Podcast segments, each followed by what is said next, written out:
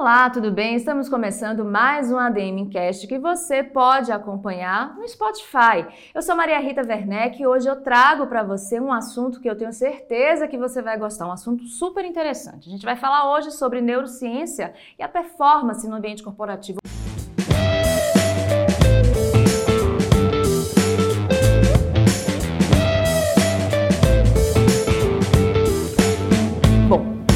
Eu tenho o prazer de receber aqui uma especialista no assunto em neurociência, doutora em ciências pela USP, professora e pesquisadora há mais de 27 anos da Faculdade de Ciências Médicas da Santa Casa de São Paulo, palestrante, consultora, autora e uma pioneira nos cursos de extensão em neurociência no Brasil.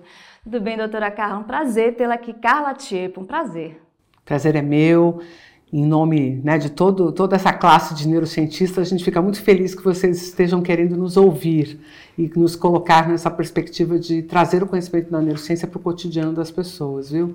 Então, é um prazer para mim estar aqui, poder compartilhar com você e com o seu público esses conhecimentos que a gente vem construindo há tanto tempo. Maria. Nossa, um prazer todo nosso e vamos botar tempo nisso, né? Há muitos séculos, porque não milênios, se estuda sobre o cérebro e a neurociência surgiu desses estudos há mais ou menos 20, 30 anos, ela está mais robusta, né? É. Conta pra gente um pouco o que é a neurociência e por que é tão importante para você, vocês que estudam o cérebro, a gente entender o funcionamento do cérebro, como ele é formado, estruturado. Então, na verdade, a gente já se pergunta sobre o que é a mente ou a psique há muito tempo, né? Se a gente dá para remontar aqui Hipócrates e Aristóteles para não ir muito lá atrás, né? Para ir aqui no que a gente consegue referir a partir da filosofia grega e desses estudos gregos, né? Mas sempre foi uma busca muito importante dessas perguntas filosofais essenciais, né? O quem sou, de onde venho, por que, que tenho o que tenho, por que penso, por que tenho consciência sobre minha existência e que, o que nos diferencia dos animais de uma forma geral. Então essas perguntas são muito antigas. Os modelos de resposta é que vem mudando ao longo do tempo. Então se antes as buscas por respostas estavam muito sediadas numa, na nossa investigação sobre alma ou psique, é, hoje a gente tem a perspectiva de fazer esse mesmo caminho a partir da biologia a partir do nosso, do nosso manifesto biológico, que é o nosso corpo, a nossa existência, a, a nossa natureza. E na nossa natureza, o cérebro é um instrumento muito importante de leitura de mundo e construção de comportamentos. Então, é, o que, que aconteceu com a ciência? Né? Se a gente vivia nos, nos tempos antigos, Idade Média, certa, um certo obscurantismo em relação à ciência. Depois a gente tem Descartes e o método científico. Ele já foi o primeiro a, a, a, quem sabe, nos dar um golpe bem, bem duro, porque Descartes propõe o dualismo cartesiano. Ele vai dizer assim: olha, existe o corpo, e o corpo é importante, mas o corpo é uma reza, uma coisa extensa, uma coisa mensurável, que a gente pode aplicar uma metodologia científica para estudá-lo. E a res cogitans é a coisa que pensa, e essa a gente não consegue mensurar, a gente não consegue estudar através da ciência. Então é a alma, é, é, o que anima o homem, é o que diferencia o homem dos animais. E há muita, muita é, é, busca por explicação de por que, que ele fez essa diferença, né? e muitos acham que ele, na verdade, só estava fugindo um pouco da opressão religiosa daquele tempo, né? uhum. né? que, obviamente, condicionava o ser humano a compreender o homem como um, um, um criado de Deus, né? um servo nesse sentido, também no sentido de ter sido uma criatura. E quando a gente se debruça sobre o cérebro, começa a estudar sobre o cérebro, a gente está muito preocupado com as doenças do cérebro. Né? Então, a neurologia é a primeira porta de entrada para esses estudos. E aí a busca não é pela essência do ser humano, nem pela manifestação humana, nem sua consciência, nem seu pensamento, muito menos suas emoções, mas uma busca voltada é, na perspectiva do corpo que adoece. Como a gente estudou fígado, a gente estudou cérebro. Né? Aí que a revolução começa a acontecer, porque, especialmente na virada do século XIX para o século XX, a gente já tem alguns indícios bem fortes que mostram que você tem danos causados no cérebro que geram alterações de comportamento e que precisam então ser compreendidos à luz de uma nova ciência que começa a se estruturar, que é a psiquiatria. E a psiquiatria ela começa a, a, o, o seu trabalho muito mais dentro das ciências humanas, né, como um apelo para o estudo das doenças mentais, mas rapidamente ela começa a incorporar o cérebro e hoje, né, se a gente for fazer um recorte do tempo atual, a gente já tem uma vertente da psiquiatria biológica bem forte. Uhum. Mas a gente tem que tomar um pouco de cuidado, porque senão a gente vai entender que a neurociência é filha destas, dessas abordagens médicas. E não é bem assim, ainda que possa parecer. É, toda vez que a gente fala neuro, né? Se você for num clínico geral, ele fala para você, vai no neuro. Você vai falar, ops, deu alguma coisa muito ruim comigo, né? A gente tem um pouco de medo desse Sim. prefixo. E só que a neurociência, por que, que ela é única? Por que, que não existe cardiociência, nefrociência? Por que, que só o cérebro tem uma ciência específica? Porque, na verdade, ela não é um compilado de achados só da biologia. A neurociência também absorve e usa os conhecimentos das ciências humanas. Psicanálise. Fundamentalmente a filosofia, filosofia. Né, como um provocador das perguntas que a neurociência também se propõe a responder.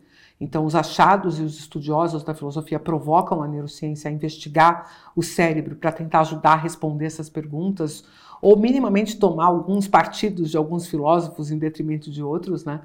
É, mas também a psicologia, obviamente, sociologia, antropologia, uhum. né? E as diferentes vertentes de estudo do comportamento humano. Porque, no fundo, a neurociência é um pouco de biologia, mas ela também tem as ciências humanas e também tem as ciências exatas. Porque parte da construção da neurociência vem de tecnologia, vem de rede, do estudo de redes neurais, redes de memória. Tem algum a própria... marco que a gente considere, assim, a partir desse marco, a, a neurociência... É, a gente pode dizer, Maria, que em 1970... 70 a gente tem a fundação de uma sociedade americana que chama Society for Neuroscience. É a primeira vez que esse termo é, é cunhado e, e, bem divulgado como uma sociedade científica.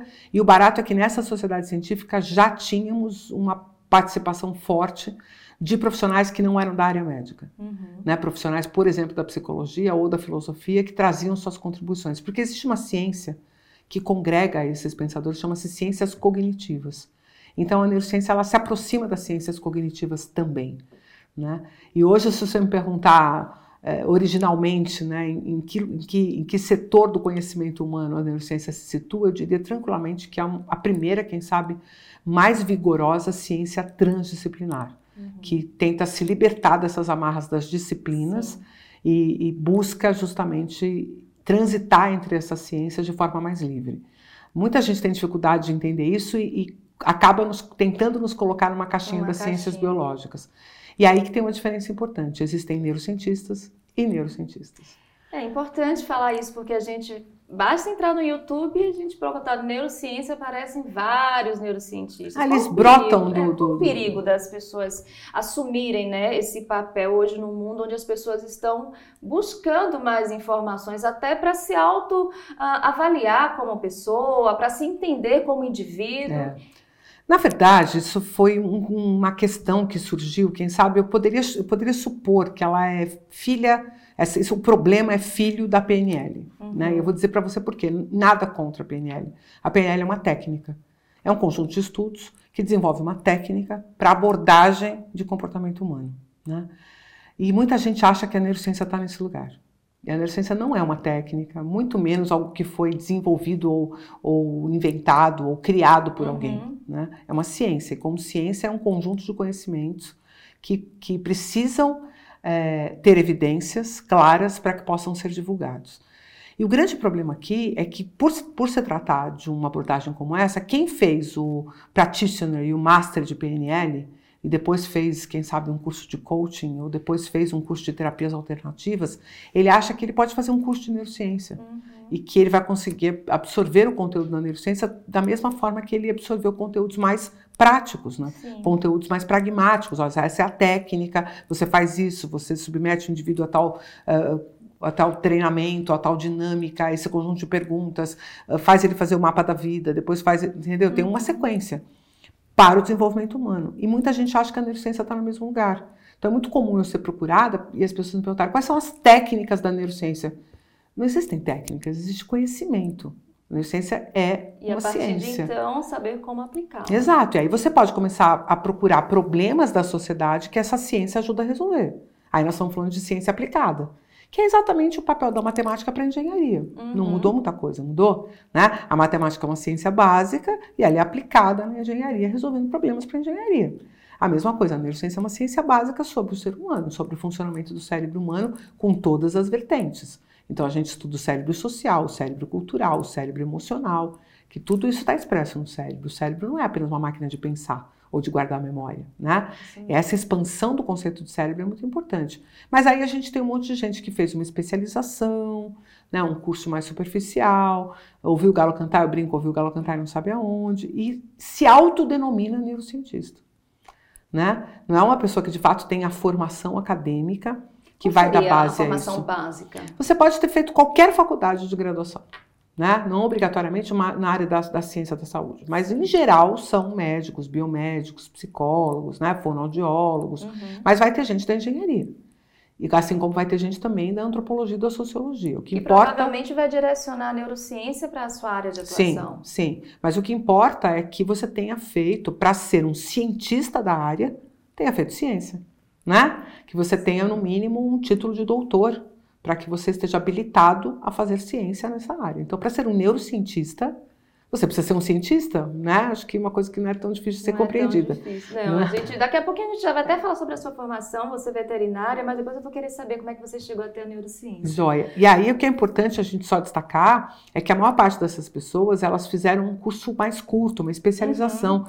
E tudo bem, ele tem valor. Mas aí é importante você destacar que você é um especialista em neurociência aplicada a algum setor e não um neurocientista em Sim. si. Porque o neurocientista, ele obrigatoriamente está produzindo conhecimento. Sim. Em algum momento da vida dele, ele fez ciência e ele sabe quais são os meandros da ciência, Pesquisas. quais são as técnicas da ciência. Ele entende uma publicação científica, ele consegue ler Sim. e traduzir isso para a população em geral. Né? Então, tudo isso são habilitações que vêm com a formação. Não obrigatoriamente só essas pessoas, eu tenho muita gente que é autodidata que vai ser melhor do que um neurocientista formado. Não é esse o ponto. Não é qualificando as pessoas, mas é entendendo para a população em geral, para poder compreender o que, que, são, quais são as diferenças que tem entre essas coisas, né? Sim. Porque daí vou, a gente vai ter um monte de gente multiplicando conhecimentos que são superficiais demais. E aí eu, aí eu tenho que entrar no jogo porque acaba atrapalhando o que a gente está fazendo. Porque o que a gente está fazendo é trazer a neurociência como mais um recurso, assim como a psicologia também é, e assim como até a, os próprios conceitos de administração são, recursos para a sociedade se desenvolver. E a hora que a gente pega um recurso tão importante como a neurociência e traduz ele de forma muito simplificada, como se fosse um conjunto de regramentos, uhum, a gente está perdendo potência humana, né? potência Verdade. nossa como sociedade. Então não é nem uma agressão a mim, é uma agressão a, a todas as pessoas que precisam desse conhecimento mais formalizado e mais arrumadinho. Dura que parte delas falam para muitas pessoas nas redes sociais. Né? Isso acaba é um, reverberando. Exato, né? esse é um problema. Bom, a gente falou aqui rapidamente sobre problemas sociais, citou problemas sociais, a gente sabe que a sociedade está em um momento de transformação, separei até alguns nomes uh, atuais que a gente pode chamar uh, Mundo VUCA, Bunny, Modernidade Líquida, que é trazida pelo, pelo Balma, e também o, a Sociedade do Cansaço, que é o do coreano filósofo Byung-Chul Han. Por que eu estou falando isso? A nossa sociedade atual, doutora Carla, está muito volátil e instável. E eu imagino que essa desordem acabe influenciando na nossa mente. De que forma a neurociência se põe, se coloca nesse mundo tão volátil, tão, uh, tão constante transformação e como a gente pode se proteger, né? Para não adoecer. É, bom, esse é um ponto muito, muito importante, né, que você está trazendo. Porque geralmente as pessoas até por conta disso que a gente estava falando agora há pouco, de ter um monte de especialistas que de fato não conhecem a profundidade das coisas, é muito comum as pessoas soltarem frases como o cérebro é preguiçoso, ou o cérebro não gosta de mudança. É, e não é tão simples assim. O buraco é um pouquinho mais embaixo. Né? Nós precisamos entender primeiro que o cérebro é uma máquina de fazer predições. O grande trabalho que o nosso sistema nervoso faz é, a partir das experiências que ele vive, ele qualifica essas experiências com o sistema emocional e ele começa a tentar adivinhar o futuro. Começar, o que, que vai acontecer aqui? Quais são os perigos que nos rondam nessa sala? Né? Uhum. A que, que eu tenho que estar preparada quando eu estou aqui falando com você? Provavelmente uma pergunta inteligente. É uma predição que eu tenho aqui de que já já eu vou me enroscar com uma pergunta inteligente sua. Uhum. Mas isso é o máximo do perigo que eu estou correndo aqui. Se eu me sinto preparada para isso, tudo bem. Tudo bem né? Eu, eu sou, sou seguro o suficiente para encarar que eu vou falar para você, puxa, mas isso eu não sei responder, ou nossa, aí você tocou num ponto delicado que a gente não tem muita certeza e tal, eu provavelmente não vou me sentir ansiosa e não vou sofrer com isso, né? Mas o problema é que a maior parte das pessoas hoje é colocada em situações onde elas não se sentem seguras para performar, onde elas não receberam, quem sabe, todo o substrato que ela precisaria de formação, de confiança. Depois elas são tremendamente ameaçadas pelo erro, uhum. porque o erro poderia né, eh, gerar um demérito na, na, sua performance, na sua pessoa. Então a gente é muito avaliado pelo que fazemos e não pelo que somos. E tudo isso faz com que a gente queira cada vez mais acertar nas nossas previsões. Então a gente vai confiando cada vez mais na nossa capacidade de prever. Só que se é volátil, se é instável, se é incerto, se é ambíguo, se é frágil, né, se é líquido, se está se, se tá todo mundo já perdendo o. Saturado. saturado né? perdendo a tenacidade, perdendo a motivação, perdendo a energia, muito provavelmente eu não vou ter recurso. Entendeu? Então, entra em ação a ansiedade, entra em ação essa instabilidade. Uh, muita gente bota a culpa da ansiedade nas suas emoções, né? Pega assim, ah, eu tô ansioso uhum. porque não, minhas emoções, eu não controlo minhas emoções, mas a ansiedade, na verdade, quem arruma a ansiedade pra gente é o nosso sistema racional, que fica tentando adivinhar o que vai acontecer a qualquer custo. Né? E toda vez que a gente erra as nossas predições, o sistema emocional levanta a mão e fala: ó, falhou. Uhum. Não estamos conseguindo prever, não estamos conseguindo prever. Isso gera mais. Isso vai produzindo ainda mais pressão para que a gente consiga fazer essas antecipações com sucesso. Né? E aí, se a gente vai para o ambiente corporativo, que é um lugar importante para a gente pensar aqui, esse ambiente ainda é mais vulnerável, porque ele sofre cada vez mais movimentos de mudança, uhum. não se faz mais planejamento estratégico nas empresas, pensa é, em um ano. Principalmente depois né, da, da pandemia. pandemia. Não se faz, não se gasta mais tempo com isso. Né? E por causa disso, todas as minhas ferramentas de predição é, vão perdendo força. Né? E soma-se a isso o fato de que provavelmente a inteligência artificial está fazendo predições melhores do que as nossas, porque eles têm mais dados e, e, e têm uma, um pertencimento maior. Então, né, de dados assim. Daí da... o medo da inteligência artificial. Daí o medo de tudo isso uhum. acabar é, mostrando a nossa fragilidade, a nossa vulnerabilidade. Né? Aí a gente precisa da Brené Brown dizer pra gente, olha só, vulnerabilidade tudo bem. Então, no dia que faz muito sucesso um discurso, vulnerabilidade está tudo certo, tá na cara que a gente se enfiou numa roubada, né? É tá o que na... a gente mais vê por aí, né?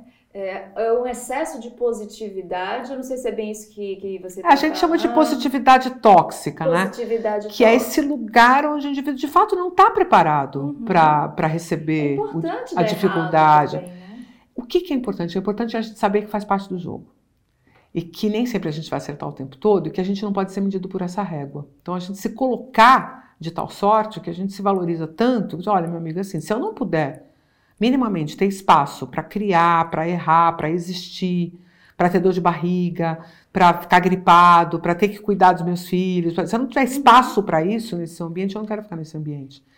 E aí o maluco é que as pessoas que fazem isso primeiro são aquelas de alta performance que eu não quero perder porque a pessoa se sente segura. Então, uhum. as empresas estão muitas vezes numa sinuca de bico, porque elas estão vivendo esse ambiente vulnerável, rápido, uhum. e aí as pessoas que não se sentem bem ali querem ir embora, mas só vão embora as que podem. Isso é muito louco. Porque aí quem fica na organização, quando essa pressão se dá, eh, são justamente aquelas pessoas que não teriam muito outro recurso, que se sentem inseguras para estar em outro lugar. Então, o que, que você pode confiar de performance destas pessoas? Né? Elas precisariam provavelmente dos outros pontos de lança que estão indo embora porque o ambiente não está legal e que poderiam ajudá-las a performar, entendeu? Então você acaba tendo um, uma ruptura de performance muito robusta. Porque você perde os que performam e os que não performam, que precisariam ter o apoio para se desenvolver, que são os mais jovens, que ainda precisam de modelos, ainda precisam de ajuda para entender como fazer aquela ficam entrega, ficam órfãos. Ficam órfãos. E, e, acabam tendo que levar, muitas vezes, empresas muito complexas no peito, né? E aí isso aumenta a pressão, aumenta a demanda, aumenta a ansiedade, um ciclo, um círculo vicioso nessas questões curioso é que você falando assim, a gente ouve muito, principalmente quando a gente está falando de indústria 4.0, assim, algumas características das empresas que estão fazendo sucesso, principalmente as startups, é aprender com o erro. Sim. Mas na prática, não é bem assim. As pessoas não se deixam errar, não se, não se permitem errar. E é muito difícil encontrar alguém que aprende com erro. Como é que você vê essa relação erro-aprendizado? Uh, eu me colocando na, na, sociedade como uma pessoa que, sim, eu posso errar porque eu sei que eu estou aprendendo. Isso é importante para o meu aprendizado enquanto pessoa. É, porque eu preciso é, confiar em algumas premissas que me façam dar passos sozinhos. Eu, as pessoas, eu, uma das maiores demandas que eu tenho como palestrante, como consultora, quando eu chego para dar um workshop nas empresas, a pessoa fala assim: Olha, eu estou com um problema porque as pessoas não estão se responsabilizando. Eu preciso aumentar o accountability, eu preciso que as pessoas tenham um senso de dono, que elas tomem risco, que elas tomem a decisão, que elas se coloquem. A primeira pergunta que eu faço para elas é assim: Como que é a tua cultura do erro? Uhum. Porque está posto. Você mesmo está dizendo para mim que elas precisam fazer tudo isso, mas eu elas, para poderem fazer isso, elas precisam ter uma cultura que permita que elas, ao darem o passo em falso, elas vão cair. Mas como uma criança aprende a andar sem cair? Não aprende. Exatamente. E o modelo que a gente tem de aprendizado que as pessoas mais valorizam é quando eu sei declarar o que eu aprendi. Então você pergunta para mim, Carla, como é que funciona o neurônio? Eu te digo, funciona assim, frito lavado tal. Ah, que áreas do cérebro existem? Para aqui, tarará, tarará. Beleza, então agora me diz como é que esse conhecimento pode ser aplicado no comportamento humano. Não sei porque a praxis desse conhecimento, esse avanço que a gente tem que fazer, que é um pouco da competência, é um exercício de uso. E o exercício de uso prescinde do erro. Uhum. Entendeu? Se eu não puder minimamente errar na hora de construir teorias, a hora que eu, e, e, o cientista ele faz isso o tempo todo. Se eu disser para você que, sim, eu posso estar chutando muito alto, mas é a sensação intuitiva que eu tenho é que 80% das vezes a gente fracassa. E muitas vezes é o que a gente obteve com o fracasso que abre portas para grandes uhum. descobertas.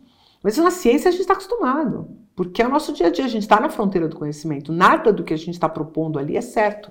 E nada. nada é perdido também. Isso é um problema na academia. Pouca gente sabe disso, mas eu vou ter muito cientista é, dando volta em cima da mesma pergunta apenas porque ele sabe que aquela pergunta vai dar a ele chance dele publicar e eu vou ser cobrado pela publicação.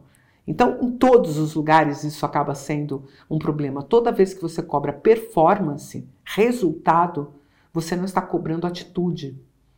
E o erro, ele mostra que a pessoa está tendo atitude, que ela botou a mão. Uhum. E por isso ela errou, porque ela tentou. E aí, o, o truque dessa história é muito bonitinho, porque para o tipo de aprendizado que a gente precisa fazer quando a gente está desenvolvendo competência, o truque não é não errar, é treinar até não errar mais. Uhum. A ideia não é que ah, o erro é sensacional, eu quero errar uma vez por dia. Não é isso. O objetivo é se desenvolver até conseguir competência naquilo. Mas eu preciso treinar e me sentir em fase de treinamento. Eu estou como trainee disso enquanto eu estou errando. Então é muito mais uma postura de aprendente que erra e aprende com o erro do que uma postura de alguém que é um executor e que esconde o erro quando ele aparece varre ele para debaixo do tapete, acha outras pessoas para serem responsabilizadas uhum. pelo erro. E tudo isso, muitas vezes, sendo feito de forma inconsciente. Porque quando o indivíduo sabe que ele está fazendo essas coisas, daí você mostra para ele, olha, não é legal, socioemocionalmente não é assim que você deve proceder, isso não é uma boa soft skill, você tem que assumir seu erro e tal, ok. E quando é inconsciente? E quando ele realmente acha que quem o fez errar foi o outro? Sim. E ele não assume de, o, o processo, né, de que ele ainda não tem a competência para, inclusive, perceber a influência do outro que vai prejudicá-lo. Porque se o outro provoca em você um erro, é porque tem abertura para isso. Exatamente. Entendeu? Então, é, ainda que eu, obviamente, possa ajudar o outro a se desenvolver e errar menos, eu também preciso entender que é, se o erro do outro me afeta, é porque eu não estou suficientemente protegida na minha performance contra as, as variáveis que, que não dependem de mim. Eu tô meio assim, o que depende de mim eu faço, o que não depende não é comigo. Mas detalhe, o resultado e o tal do senso de dono, o accountability, a responsabilização dependem de você achar que é teu. Então, se você acha que, ok, se outro errar e não der certo, eu posso culpar o outro e não vai ter problema, cadê a responsabilização? Exatamente. Esse exercício fica de fora. Então, o erro ele não é só para o processo de aprender. Ele fala sobre a natureza das relações que vão se estruturar no processo de aprendizado, especialmente entre líder e liderado, que é muito ruim. Eu sou líder de um pequeno time, eu tenho algumas iniciativas né, de aplicação de neurociência numa consultoria, numa empresa de cursos e tal. E, e, e como líder dessas 30 pessoas, mais ou menos, o meu maior desafio é que eles entendam que eu estou pronta a ouvir deles as perspectivas que os levaram a cometer erros e que eu quero que eles compartilhem esses erros. Uhum. Eu não estou procurando, fazendo caça às bruxas de quem errou. Eu estou muito mais próxima daqueles que arriscam e que, porque arriscam, acabam me mostrando quais são as vulnerabilidades que tem naquilo e, obviamente, tamponando esses riscos. Eu estou junto. Então, o papel do líder é: beleza, vocês vão errar e na hora de consertar eu vou estar perto. Entendeu? Que eu acho que esse é o papel do líder. Não é eu vou te cobrar porque você errou e criou um problema para mim. Não. Você vai lá, você arrisca, você toma frente e a hora que der errado eu vou estar junto pra gente arrumar junto. Dá confiança, né, o time. Doutora Carla, pesquisando né, sobre você, eu achei algumas declarações e em uma delas você afirma que o excesso, relacionou na verdade o excesso com a falta de controle. Queria que você explicasse um pouco o que seria esse excesso eu estou enxergando, da minha interpretação é um excesso do que a gente vive hoje, excesso de informação, uh, excesso de capacitação. A gente ouve muito hoje falar que uh, o permanent learning, né, o aprendizado constante, é uma soft skill muito importante para as pessoas se manterem na empregabilidade, mas até que ponto a busca por esse excesso não é prejudicial à mente do ser humano? Veja, é, excesso, é muito importante a gente considerar excesso em relação a volume de dados, volume de informação, porque hoje nós estamos competindo, em alguma medida, com a capacidade de processamento tecnológico, uhum. né? E não que a gente tenha alguma chance nessa briga, a gente não tem chance nenhuma. Nosso cérebro é imensamente inferior em termos de velocidade de processamento e volume de dados processados. Nós não somos capazes de processar esse volume de dados, né? o, o, recurso que a gente usa é filtrar quais são os dados mais relevantes para poder é, usá-los. Então, o excesso, o primeiro, primeiro ônus que eles nos traz é isso, essa necessidade de escolher. Né?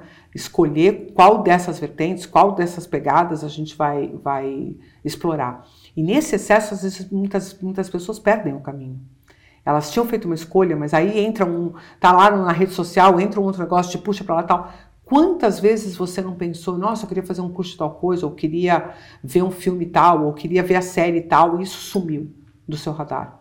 Isso eu não tô nem, eu estou falando de, de, da sua vida. Uhum. Agora imagina no ambiente corporativo, quantas ideias, quantas possibilidades, quantos negócios não são perdidos porque as pessoas estão no mar é, é, de excesso, elas não conseguem filtrar e focar em um programa, né? Então, uma figura que vira e mexe, as pessoas me falam, ah, eu tô igual aquele malabarista virando vários pratinhos ao mesmo uhum. tempo.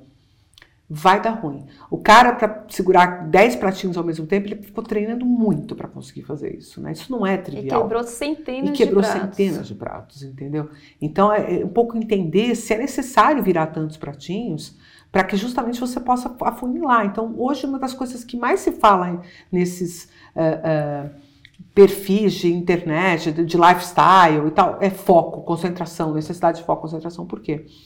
Porque o que a gente usava para ter foco e concentração, que é a nossa emocionalidade, está completamente corrompida pelo excesso. A gente está perdido no excesso. Tem alguma forma da gente resgatar esse Primeiro, é, é, é, muito importante a gente fazer perguntas é, cruciais de qual é o objetivo exato que eu quero alcançar? Porque a gente lida, namora com muitos objetivos ao mesmo tempo. E, e mesmo que eles sejam conflitantes entre eles, a gente acha que vai poder alcançar os dois, sabe? Às vezes você tem um negócio tipo, ah, eu quero ter uma vida mais tranquila, mas eu quero ser CEO.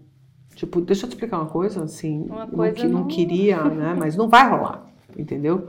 Então é uma escolha.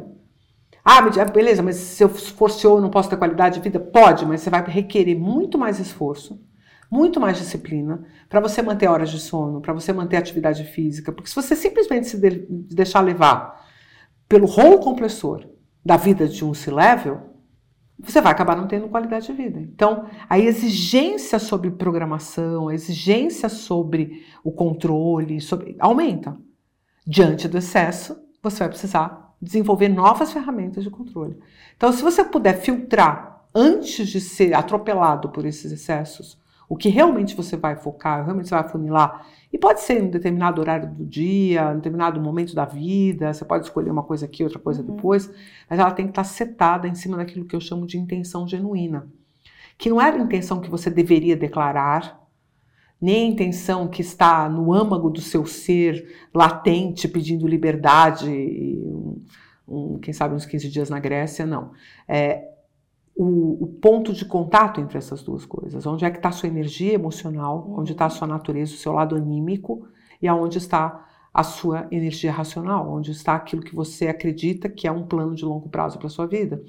E essas coisas não podem ficar conflitantes. Não pode ter aquelas duas figuras, né? Que o pessoal, o diabinho e o uhum. anjinho e tal. Não é tão dicotômico, não, nem, não é tão maniqueísta quanto isso, mas uma perspectiva direta de eu preciso harmonizar as forças que estão dentro de e é mim. é possível fazer esse processo sozinho ou com a... quem que pode auxiliar sob essa perspectiva da neurociência? Em geral, é, esse processo é um processo de autoconhecimento. Tá.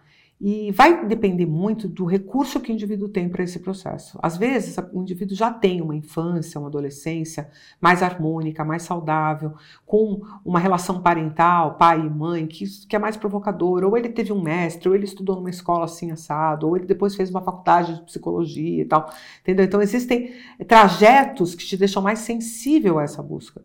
E o contrário também existe, trajetos que te uhum. afastam completamente disso, né? Então você ter uma formação mais das ciências exatas, você achar que é tudo uma palhaçada, esse negócio de meditação, isso, aquilo, para mim não serve, eu estou em outro lugar, meu lugar sou mais pragmático, sou mais racional. Então, a depender de quem é você nessa fila do pão, você vai precisar de mais ou menos ajuda para fazer esse mergulho. O negócio é que não existe como você fazer essa estrutura de procedimento, de comportamento, sem você ter esse processo de autoconhecimento. E aí eu vou ter que vender meu peixe. Porque para mim a neurociência é o processo de autoconhecimento que atende a gregos e troianos, entendeu? Porque a, a, a ideia né, que você possa através da neurociência, ter o pragmatismo do mecanismo e, ao mesmo tempo, se ver social, emocional e culturalmente, até espiritualmente inserido nesse universo. Então, justamente porque o cérebro é um instrumento através do qual a gente se relaciona com o meio, mesmo que exista alguma coisa para além do cérebro, através dele é que você vai realizar boa parte dessas interfaces. Então, eu sou um pouco mais monista que isso, acredito que o cérebro está no centro de tudo, mas essa não é uma ideia fácil de ser vendida. E tudo bem, porque ela não é crucial. Se você entender que, ao compreender os mecanismos do cérebro, você entende como essas forças se dão no indivíduo e como que a gente pode conciliá-las. Então, há conciliação, mas você precisa compreender quais são as conexões cerebrais que precisam ser feitas. Então, boa parte disso está justamente em você ter uma escuta emocional mais elaborada do que simplesmente controle emocional, como muita gente coloca.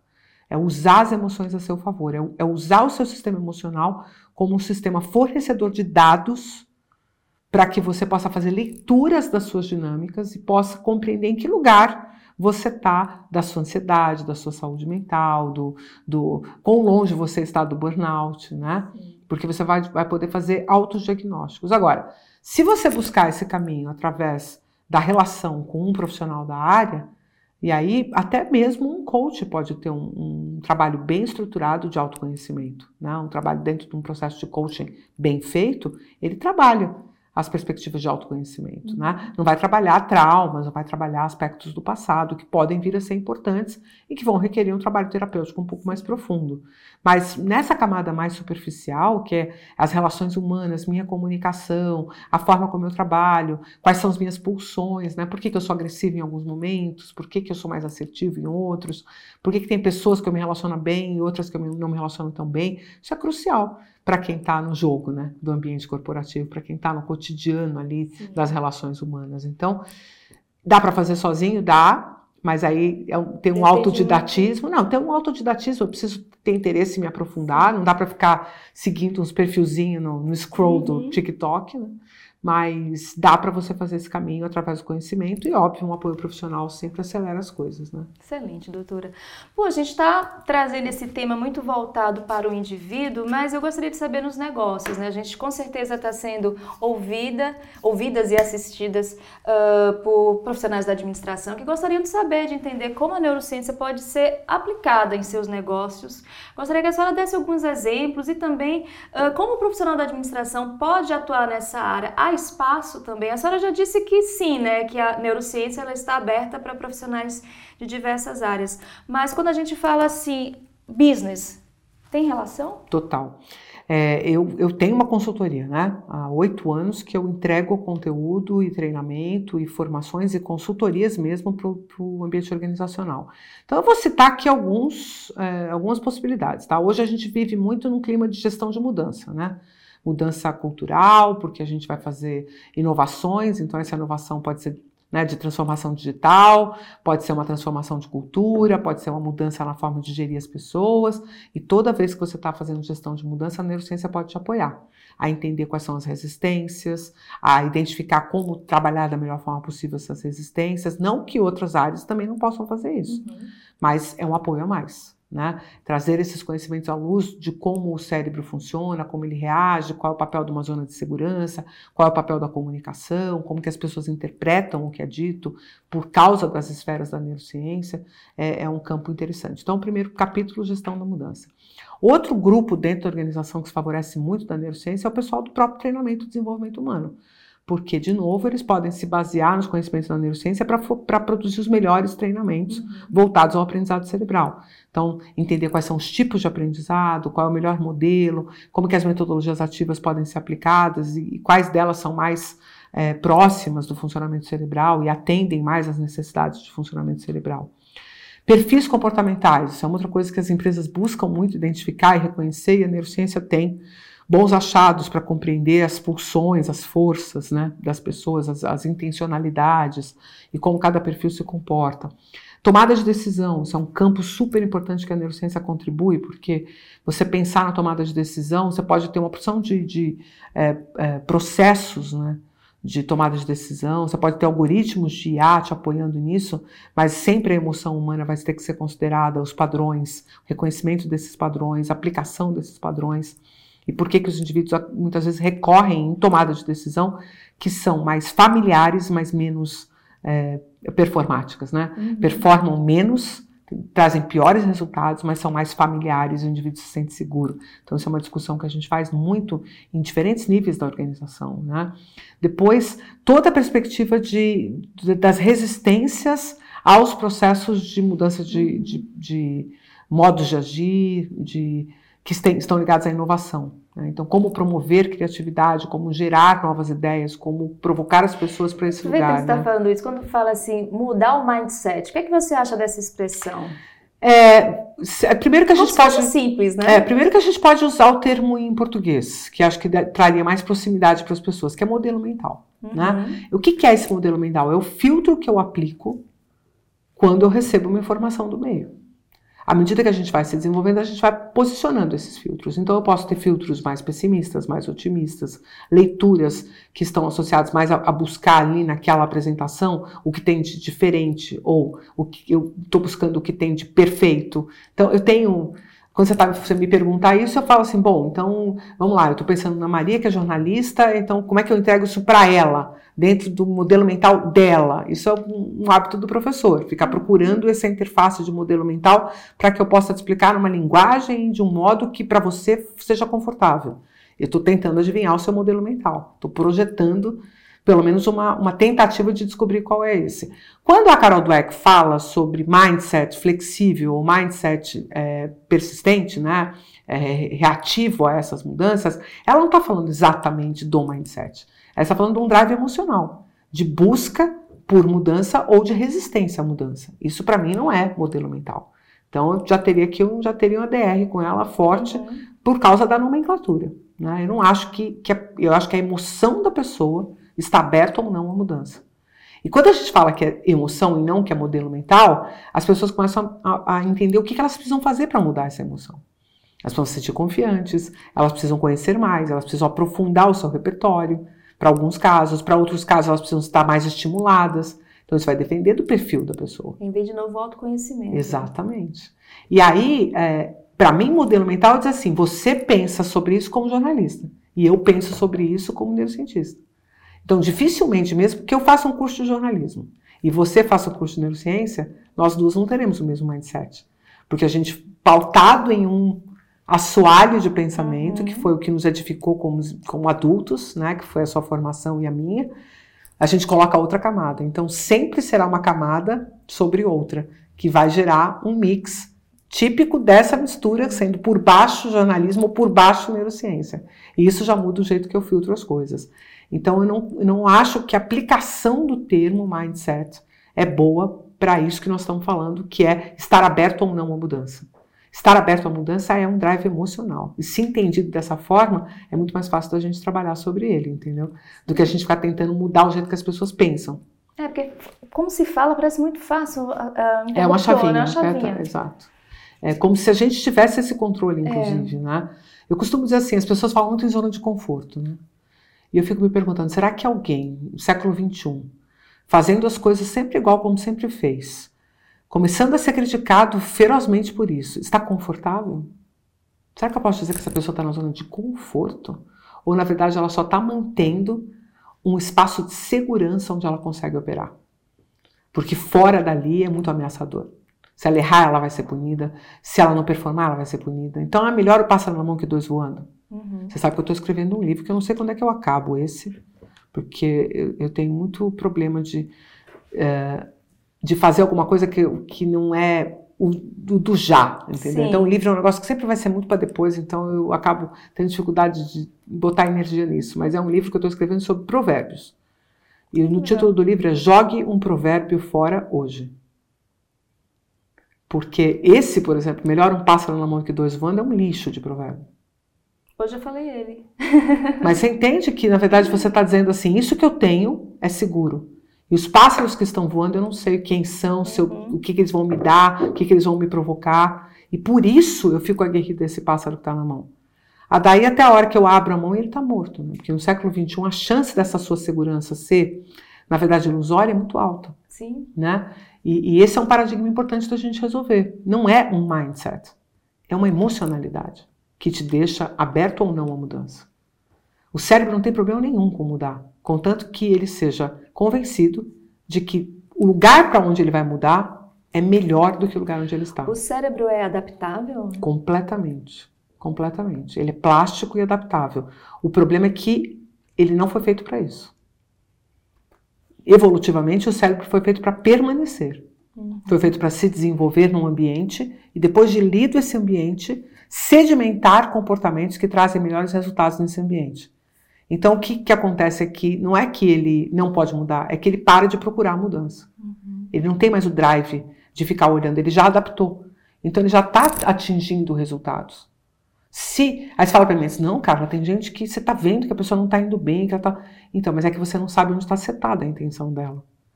Às vezes vai ter muita gente que, ainda que ela te diga que o que ela quer é ter foco, concentração, fazer uma dieta, perder peso, não é isso que está mobilizando a emoção dela. Uhum. Então a gente precisa entender onde a nossa emoção está setada e não onde o nosso pensamento fica procurando recurso para justificar aquilo que eu não faço. Quando eu levanto de manhã da cama e não vou para academia, tem alguma emoção me impedindo de ir. Se eu identifico essa emoção. Eu posso começar a trabalhar com ela. E também não é luta, não, também não é briga, também não é, não é bater, não é botá-la de castigo, nada disso. É tentar mudar a forma como você vê e vive aquilo. A coisa mais fácil que eu falo em todo lugar que eu vou, todo mundo dá risada, que é você vai na academia. Você conseguiu ir, parabéns para você. Por quê? Porque você já ouviu 70 mil podcasts que sedentarismo mata, depois você já, tá, já foi no médico, já não está com, com, a glicemia horrível, já está né, quase desenvolvendo uma doença e tal, então você resolveu que vai. Então a tua emoção setou que por essas razões você vai. Só que aí você chega lá, faz aquela atividade parecendo que você está indo para o pau de arara. certo? Já vai sem vontade. Já vai igual um animal tadinho indo para o matadouro. Já vai com a emoção, com a energia toda lá embaixo. Depois você faz a atividade física e mete um tapago. Quer dizer, que que você tá, qual é o manifesto? Me livrei, acabou. Agora eu vou viver minha vida. Porque até agora eu estava no sacrifício. Sim. Aí o seu sistema emocional para bem e fala: olha só, não vamos voltar aqui. Entendeu? Aí você fala, não, mas eu tô focado, eu quero ir. Beleza, você acorda de manhã, olha para fora, tá caindo três gotas de chuva com essa água, com esse tempão que tá armando, sabe? Tem até um meme na internet que eu morro de rir, né? Que o cara tá sem. Só ouve a voz e tem a imagem, né? E aquele céu limpo, tem umas nuvenzinhas lá atrás, aí, com esse tempão que tá armando, acho melhor eu não ir capinar hoje. É isso, sabe? Você vai achar uma razão para não ir. Autossabotagem está nesse. Essa é a palavra que muita gente usa, que eu acho que quando a gente usa, fica parecendo que a gente é nosso algoz. É. E não é verdade. Na verdade, tem uma parte de nós que não está emocionalmente setada para aquilo. Então, e que é possível setar. É, tá. nós devemos buscar esse set. Né? Que é assim, poxa, o que, que você está realmente buscando na academia? Legal, você está buscando diminuir o seu sedentarismo, então começa a procurar Quais são os sinais que estão vindo dali de que você está conseguindo melhorar a sua performance em alguma coisa? Passou uma semana que você está andando 30 minutos na esteira, eu te garanto que você vai subir uma escada com mais conforto. Agora, quando você subir a escada com mais conforto, não basta você simplesmente ignorar isso, que é o que a maior parte das pessoas faz. Ela sente quando ela fica cansada, mas quando ela sobe, ela não sente. Então a gente está muito focado na falta e não na, na obtenção do recurso. Então, quando você sobe a escada que você não sofre depois de uma semana na academia, você fala: Nossa, estou subindo uma escada, hein? Olha eu aqui com essa escada, como eu estou bem. E essa conversa de você com você mesmo é que vai setando a emoção para você poder construir um arsenal emocional que te leva a fazer as coisas que você precisa para alcançar seus objetivos.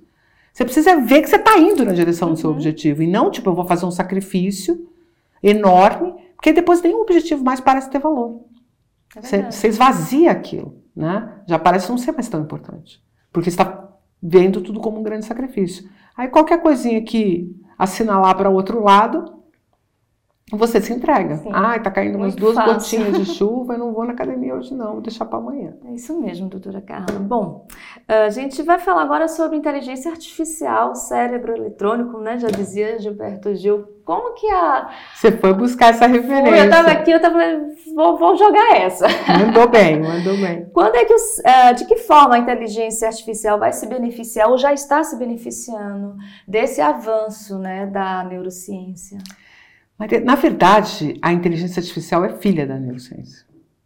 Não existiria inteligência artificial se nós não tivéssemos descobrido o que descobrimos sobre o cérebro. Porque foi através dos estudos da neurociência que nós identificamos o padrão das redes neurais, como as redes neurais se estruturavam, como que é reconhecido esse processo de funcionamento é, baseado em padrões. Então, o, o cérebro identifica padrões e a partir desses padrões ele vai tomando decisões. O que nós fizemos foi transferir esse processo para a tecnologia. Então, nós pegamos isso que acontece no sistema analógico, nosso cérebro é um sistema analógico, não é digital. Isso é, faz dele melhor do que o digital. Muita gente sempre fala, fala analógico ou digital. Ah, o digital é melhor. Besteira, não é verdade. Analógico é melhor. É que é muito difícil fazer um sistema analógico com as propriedades que a tecnologia tem. Né? É mais fácil você fazer ele sobre um sistema binário, 0 ou 1. Um. Uhum. O sistema analógico é aquele que entre 0 e 1 um existe tudo, tudo, existe um mundo entre 0 e 1, um, né? Que é assim, é, é, você consegue identificar diferentes graus de temperatura com o mesmo sistema. Se você fosse, fosse um sistema digital, para cada grau de temperatura teria que ter um sistema específico Sim. que identificasse o 0 ou 1 um dali daquele sistema, né? Então, é, basicamente, o que foi feito foi transferir esse modelo de funcionamento, especialmente do córtex cerebral, que identifica esses padrões e, e qualifica esses padrões, e a partir disso, isso foi transferido para um funcionamento de IA. A IA generativa, basicamente, faz a mesma coisa que o cérebro faz ao procurar palavras. Né? Para eu falar aqui para você, eu preciso.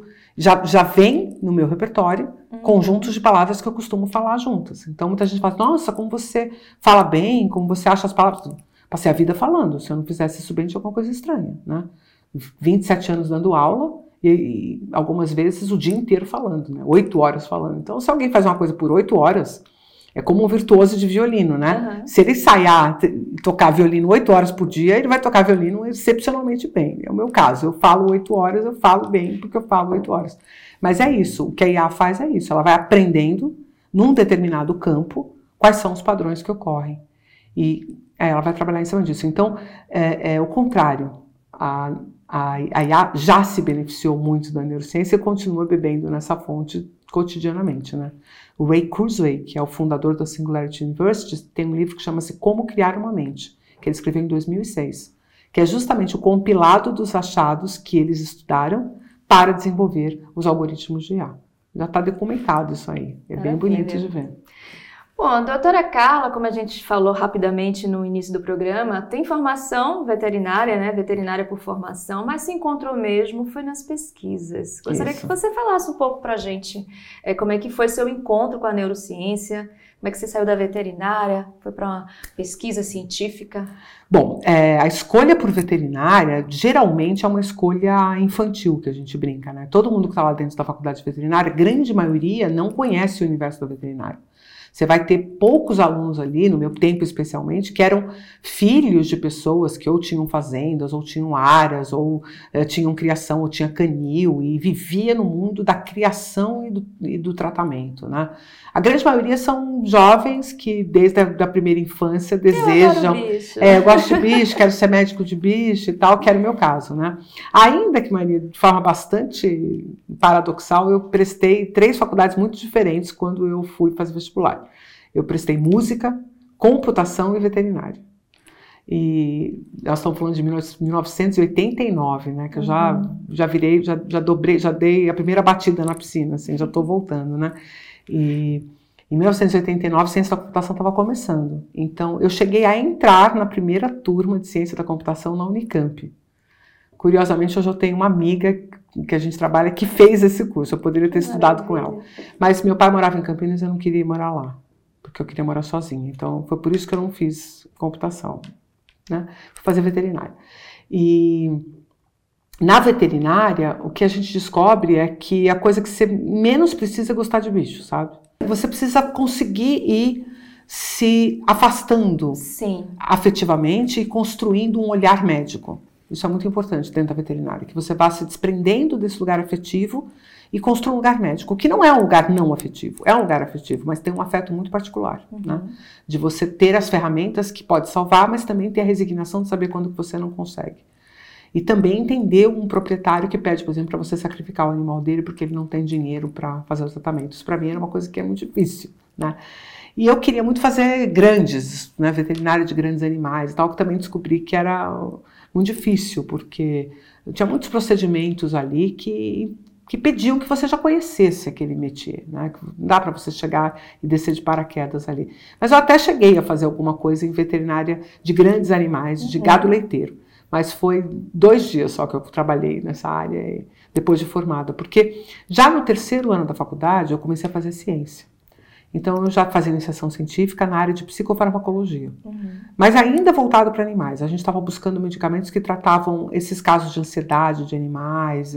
E, ainda era na veterinária. E logo eu comecei a ficar encantada com o uso de fármacos na medicina humana especialmente o campo da esquizofrenia, do toque, que sempre foram coisas que me chamaram muita atenção, até porque eu tenho histórico de família. Uhum. Então, é, isso me encantava muito. E aí eu comecei a estudar muito, muito profundamente isso, fazendo ciência. Mas, o que aconteceu? No meio desse caminho, uma professora lá da veterinária falou assim para mim: Você é de uma família de posses? Ela usou essa frase. Eu falei: Não. Muito pelo contrário, né? A gente vende almoço para comprar janta. E aí ela, então, melhor você não fazer ciência porque é um voto de pobreza fazer ciência nesse país e tal. E você tem uma faculdade, você tem, né, está fazendo um curso tão bonito, não entra nessa de fazer ciência não. E acho que foi isso que me instigou a fazer, né? A fazer, porque eu falei, como assim, né? Eu não vou ser capaz de ganhar dinheiro com uma coisa tão nobre que é produzir conhecimento, a ponto de poder me sustentar com isso, né? E foi essa jornada, foi uma jornada difícil, sim, porque a gente sempre vive de bolsa, né? Uhum. Recentemente a gente passou uma crise na ciência por causa é. de falta de investimento e tal, mas também já vivemos tempos áureos, né? O Ciência Sem Fronteiras e, e vários investimentos que foram feitos no início desse século. Então é uma coisa muito transiente, mas no meu caso especificamente, é, quando eu resolvi fazer a, a, a iniciação científica e depois entrei no mestrado, eu também fui contratada como professora. Então, nunca foi um voto de pobreza para mim, né? Uhum. Muito pelo contrário, foi um voto de riqueza das relações humanas muito, muito boas que eu construí como professora universitária e formei muitos médicos, né? 2.500 médicos que hoje circulam por aí foram meus alunos. Quem sabe alguma coisa perto de 500 fonoaudiólogos, algo muito em torno bacana. de mil enfermeiros. Então, essa riqueza não vai ter dinheiro nunca que, ah, certeza, que possa compensar, né? Foi uma escolha muito positiva. E aí a neurociência, por quê? Porque aí eu comecei a estudar cérebro, né? Feito uma doida. E peguei justamente esse momento onde a neurociência crescia uhum. no país. Então, de verdade, eu não tenho um curso de neurociência. A gente é, é considerado honoris causa. É, Sim, a gente já estava no né? jogo né? quando tudo aconteceu. Estava lá quando, como fala, estava lá quando tudo era mato. Quando né? tudo era mato, é verdade. a primeira, o primeiro congresso que eu fui no Brasil de, da Sociedade Brasileira de Neurociência e Comportamento, que é a SBNEC, que hoje é um congresso que tem milhares de pessoas, tinha 50 pessoas. Era um congresso para 50 pessoas. Que maravilha. Foi bem legal essa, essa trajetória. Eu pude dizer que eu posso dizer que eu vi a neurociência crescer uhum. dentro do país e dentro do mundo também. Bom, doutora Carla, a gente agora vai falar sobre a nossa dica de leitura. Hoje uh, não poderia ser uma outra dica. Esse livro você lançou em 2019. 2019. Uh, a gente está conversando aqui sobre neurociência de uma forma super direta e aqui também a gente consegue entender muito sobre essa ciência de uma forma muito clara, instigante. Gostaria que você falasse um pouco mais sobre esse livro. Já falou sobre o seu futuro livro, se você quiser também estender mais sobre essa segunda dica, mas vamos começar sobre uma viagem pelo cérebro. Realmente é uma viagem. Estou lendo Viagem que não precisa de drogas. Nossa, maravilhoso. não, não, é, muito, é, é, é uma viagem. Eu, eu, eu, tô, tô, eu já era, sempre fui muito encantada pela, pelo mito do cérebro. Quando você começa a entender a estrutura, é legal, não é parte é legal. elétrica, é uma coisa que você fala, meu Deus, isso aqui E você conseguiu entender mesmo sendo de outra área? Tô ainda na metade, mas já tô. Mas o que você leu, você acha super, que funcionou? Super, super. É, as pessoas falam muito que a linguagem é acessível, que muito é leve. acessível, direta. Maria, esse livro ele é fruto de 25 anos de docência, né? É, porque eu não recebo o aluno na faculdade de medicina pronto para esse conteúdo. Ele vem de uma formação no ensino médio muito superficial nessa área. Enquanto algumas outras, outras partes do corpo, como é o caso dos rins ou, quem sabe, intestinos, no curso, no ensino médio, são bem trabalhados, até porque tem conteúdos disso que são cobrados no vestibular. Sim. Como o cérebro é muito complicado, o professor passa muito por cima.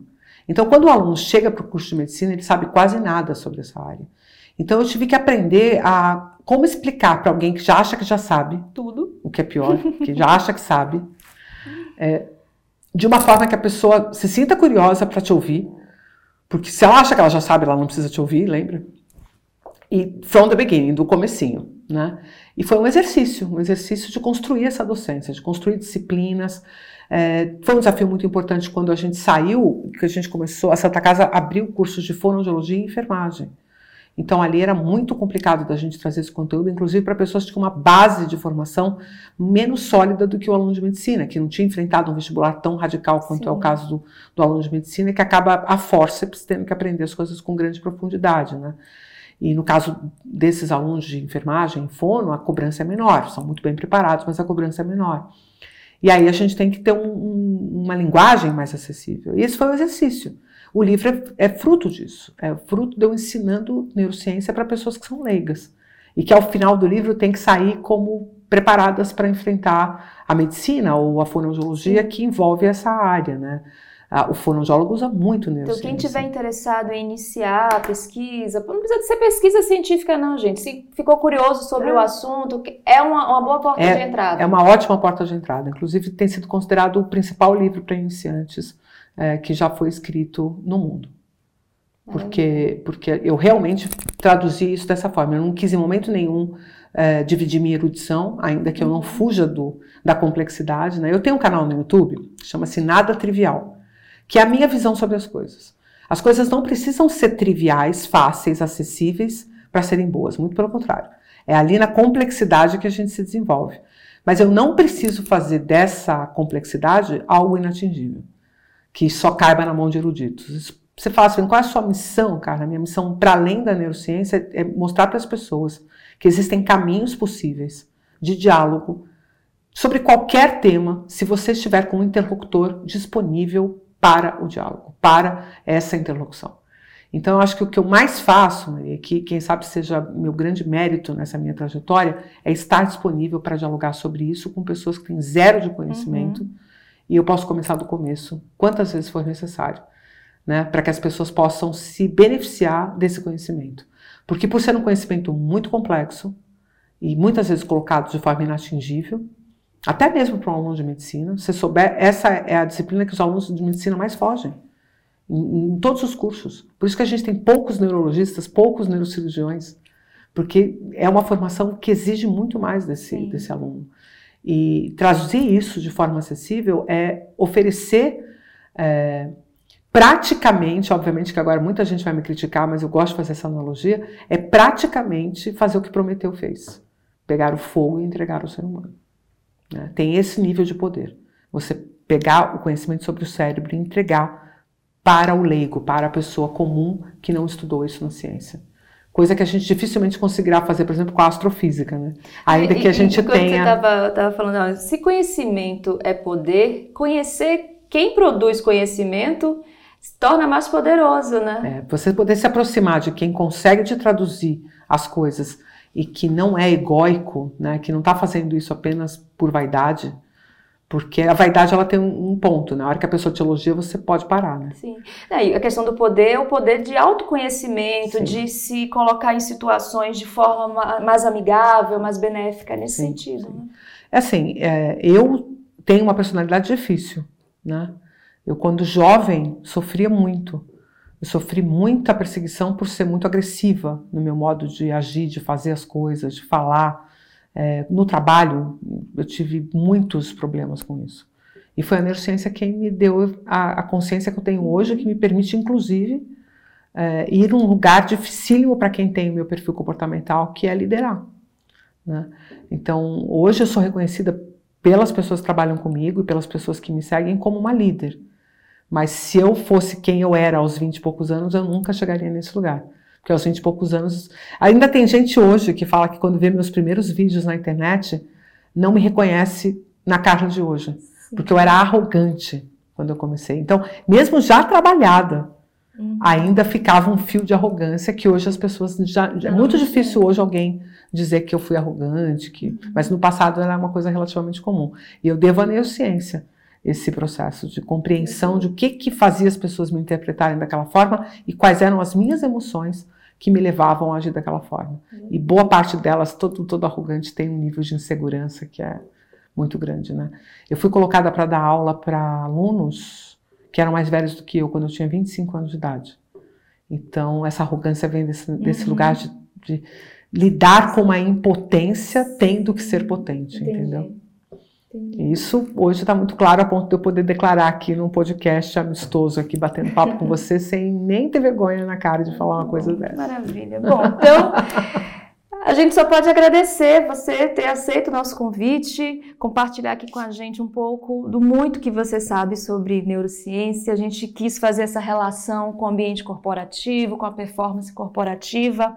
É um assunto muito vasto, a gente teria milhares, não sendo exagerada, mas milhares, centenas de episódios para destrinchar a neurociência, mas a gente eu espero te receber aqui novamente um para a gente falar sobre um outro ponto da neurociência. Quero muitíssimo te agradecer. Eu que agradeço a oportunidade, Maria. Você é uma grande interlocutora. Foi ótimo bater esse papo com você porque você faz as perguntas muito bem, é boa de bate-papo. Oh, então, Deus, se quiser, eu venho aqui de novo e a gente comigo. Com certeza chamarei a senhora novamente. Parabéns pelo trabalho, viu, Imagina, eu que agradeço. Estou aqui super elogiada, lisonjeada com os elogios da doutora Carla. muito bom. Obrigada, doutora. Quero agradecer a vocês também que ficaram conosco em mais uma edição aqui do nosso podcast, do ADMcast. Espero que vocês tenham gostado, eu tenho certeza que vocês gostaram. Escrevam nos comentários, escrevam nas nossas redes sociais o que vocês acharam sobre esse episódio episódio e sobre os outros episódios. Se você está chegando hoje aqui no nosso canal, seja muito bem-vindo, seja muito bem-vinda. Se inscreva, deixe seu like e compartilhe também o link com quem você quiser. Espero todos e todas no próximo ADMcast. Tchau, tchau.